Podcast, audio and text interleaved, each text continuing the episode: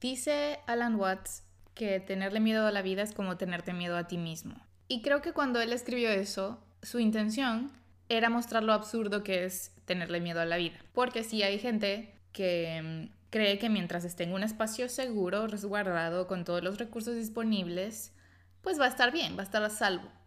Nadie va a entrar a hacerle daño, a robarle cosas o lo que sea. Mientras esté en ese espacio seguro y no esté explorando los peligros del mundo, va a estar bien, va a estar a salvo.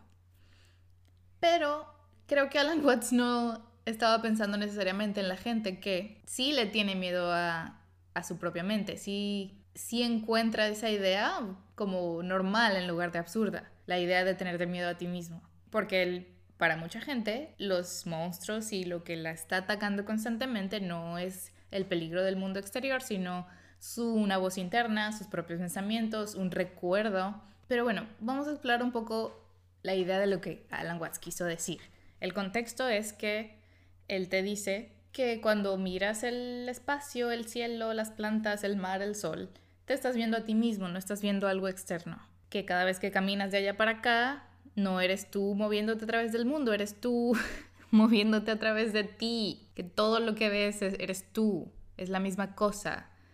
Los humanos, los otros humanos que ves son tú. La esencia de la filosofía de Alan Watts te está constantemente recordando que tú eres Dios, pero no tú, fulanito de tal, hija de tal, nieta de tal, que tiene este trabajo y así descubres que eres Dios tú. No, todos, todos somos Dios. Uno de mis cuentos favoritos en la vida se llama El huevo. The Egg.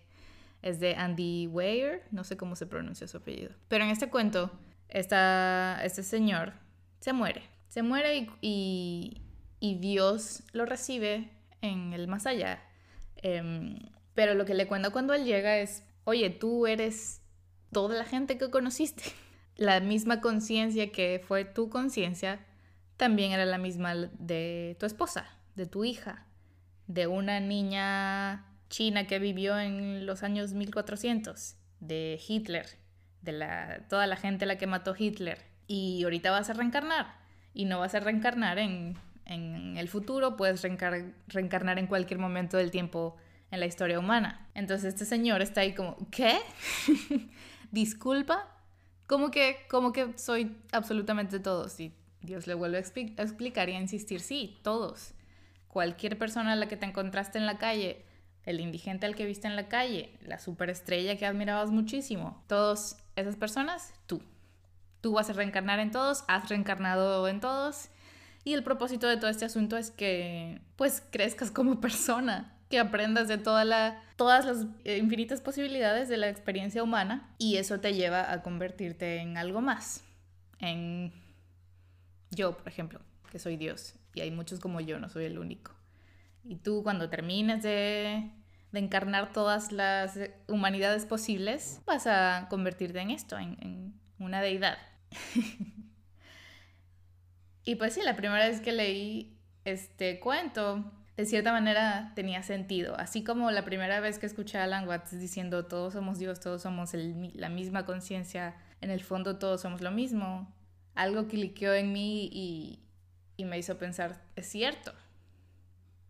Y hay una diferencia, porque, por ejemplo, en, ciertos puntos decía, ah, es una idea religiosa que te da paz mental y te hace sentir bien, entonces es natural que tu cerebro humano quiera recurrir a las ideas que les dan, que le, que le da paz interna, que te mantienen en calma y, y te mantienen a salvo frente a las incertidumbres del universo y la indiferencia del universo.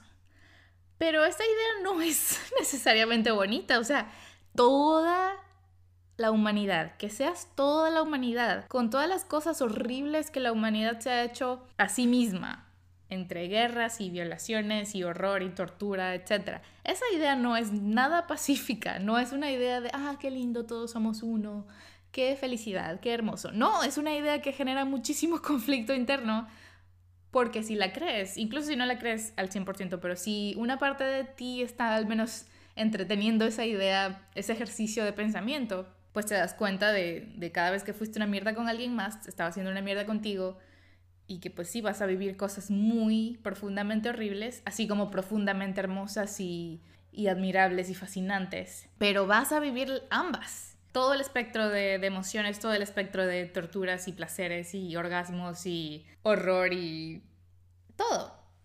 Entonces, entonces no es una idea que solo me da paz y que la cargo encima de mí porque como consuelo de, de ser un individuo separado. Es igual de fuerte, es igual de o más, incluso más pesada, porque si soy un humano particularmente privilegiado que, que ha tenido una vida relativamente fácil y, y, que pues no me ha tocado vivir en ninguna guerra, no me ha tocado vivir ninguna muerte violenta de un ser querido, no me ha tocado a mí recibir ningún tipo de violencia, ahí en realidad lo, lo más eh, fácil, lo más tranquilo es decir, ah, pues sí, yo solamente voy a ser este humano me tocó ser este y qué, maldita suerte que me haya tocado ser este y pues ya luego la, la vida se acaba después de la muerte y no pasa nada más y me muero y voy a hacer la nada y voy a estar inconscientemente flotando en el espacio sin, sin ningún tipo de, de conciencia que estoy ahí. Así como no recuerdo nada de lo que pasó antes de mi nacimiento, así no voy a recordar nada y no voy a presenciar ni, ni atestiguar nada después de la muerte. Esa idea es un poquito más cómoda. Si es también no es tan fácil como aceptar que o creer que vamos a, nos vamos a morir y vamos a ir al cielo y todo va a estar bien y va a ser un paraíso de, de unión y placer. Pero al menos hay cierta comodidad en el olvido total. Muchas veces gente que conocía me contaba sus miedos de, ah, es que me da miedo morir y ser olvidada, que todos me olviden. Y en, al menos en una parte de mi vida yo estaba como, ¿qué? Eso me suena como un maldito sueño. Que nadie te recuerde, que nadie sepa que exististe, esas cosas vergonzosas que dijiste y que hiciste, nadie las va a recordar. Ah, uf, ah, tranquilidad total y absoluta. Pero entonces no, llega este señor, filósofo, y eh, en medio de un ataque de, pánico y ansiedad, y, y sí, ansiedad social, ansiedad romántica, ansiedad física, llega este señor, te dice, sí, va, tú vas a ser y eres ya todo lo que existe, toda la gente todo lo que ha vivido la humanidad, tú vas a pasar por eso, tú eres eso. Y de una extraña manera eso me calma. Eso me llegó a calmar en esos momentos de pánico y, y desesperación y soledad. Entonces me hace pensar en lo que, lo que quiere mi alma. No es necesariamente la paz absoluta y la comodidad, placer absoluto e infinito.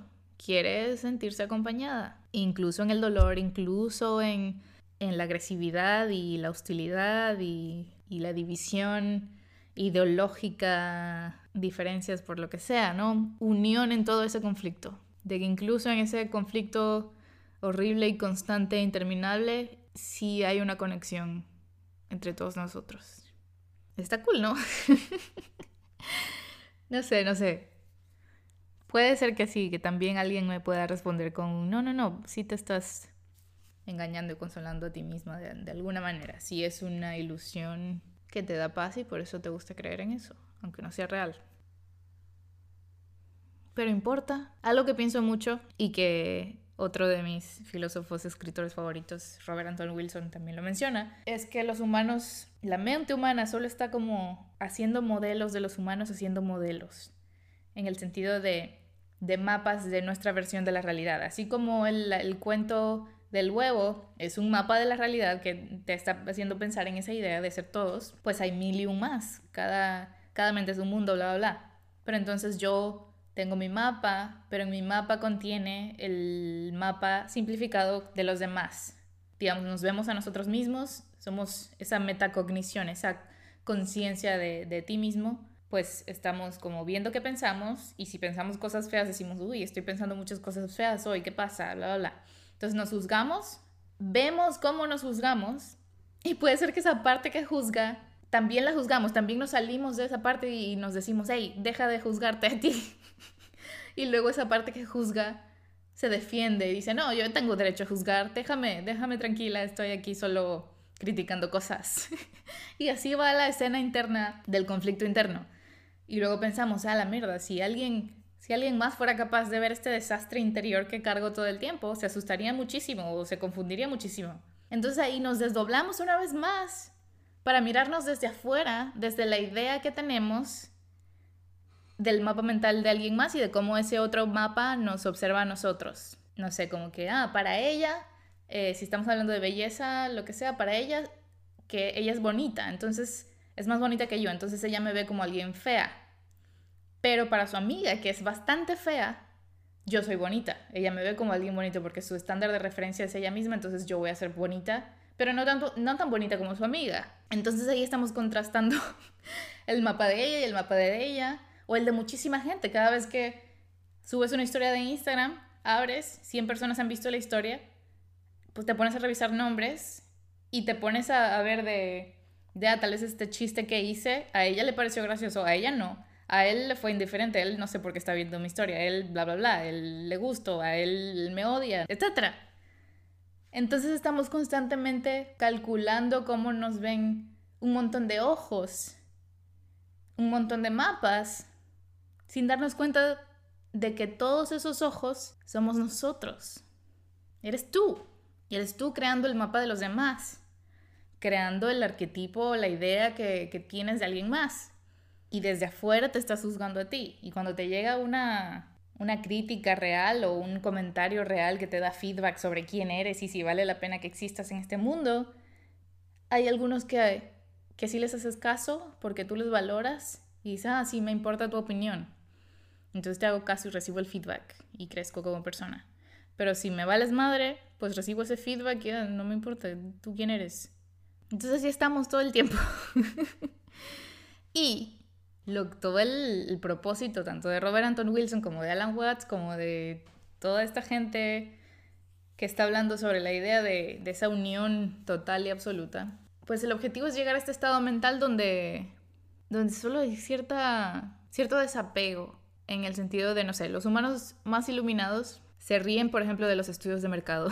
los estudios de mercado que hacen las marcas para ver cómo las percibe la audiencia, si quieren comprar el producto o no, y si las ven como algo chévere, o las ven como el diablo, o las ven como algo que le hace daño al medio ambiente, o lo que sea. Se ríen de los estudios de mercado, se ríen de un gobierno que espía a sus propios ciudadanos, se ríen de la chica que indaga en, en la cuenta de Instagram de su ex, se ríen del hombre de 37 años que lee el diario que él mismo escribió a los 17 años, porque ya no es la misma persona teniendo 37 que teniendo 17, entonces casi que se está espiando a sí mismo en retrospectiva. Y el de 17 debió quemar ese diario para que ese pinche extraño de 37 años no esté invadiendo su privacidad.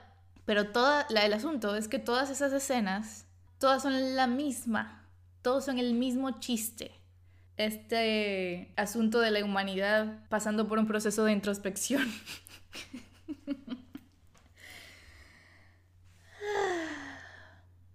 Dicen que, pues ahorita en, en, este estado de conciencia en el que está la humanidad actualmente hay, existen cuestiones como los límites de la privacidad y los secretos.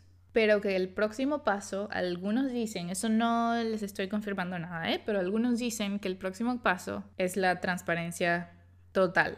Él simplemente ya no vas a poder guardar ningún secreto, ya no vas a poder esconder cosas, porque ya todos sabemos todo de todos, porque nos damos cuenta de que somos uno, entonces no tiene sentido esconder nada de mentir o distorsionar o transparencia total. Para algunos esa idea puede dar muchísimo miedo, porque si vives como en esta idea de tú como un individuo y te pasa probablemente lo que hablamos en el episodio anterior de, de de que tienes algunas ideas que simplemente no te parecen aceptables para ti mismo y mucho menos para mostrárselas a los demás, pues esa idea de la transparencia total te parece aterradora.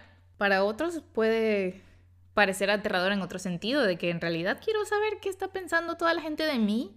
En realidad quiero llegar a saber si, si mi novio una vez me, me a ver y dijo, uh, qué fea quiero saber eso, quiero saber algo así, quiero, no sé, en casos extremos como, no, no extremos, pero de parejas que viven una infidelidad. Eh, no quiero que sepa lo que le dije alguna vez o lo que hice alguna vez con otra persona. O, no quiero yo saber si a mí me engañaron y lo que el tipo de celos y rabia que voy a sentir si me doy cuenta o si sé de primera mano qué hizo con esa otra persona o lo que sea. Como que todo esto está tan es pesado, es emocionalmente muy pesado esa idea de, de no, ¡pum!, transparencia absoluta y total. Pero tal vez hay una tercera persona que dice, vas, fuck it, dale, no me importa. Transparencia total y absoluta, eliminación total de la vergüenza, de la culpa, porque en realidad eso solo traería como un gran alivio, un gran suspiro de, ah, en realidad todos, todos son iguales, están igual de dañados que yo. Uh, Ay, no sé. Yo, yo ya lo estoy viviendo aquí, los fantasmas somos así. Los fantasmas somos así, transparentes y, compartimos de todo. En otro episodio voy a hablar de las prácticas sexuales de los fantasmas porque creo que les puede gustar. sí, aquí, aquí, aquí estamos bien, aquí estamos relajados. No es que no exista el conflicto y las cosas así, pero como que mucha más tranquilidad. Ya ustedes sabrán, no quiero dar spoilers tampoco. Eso es todo. Bye.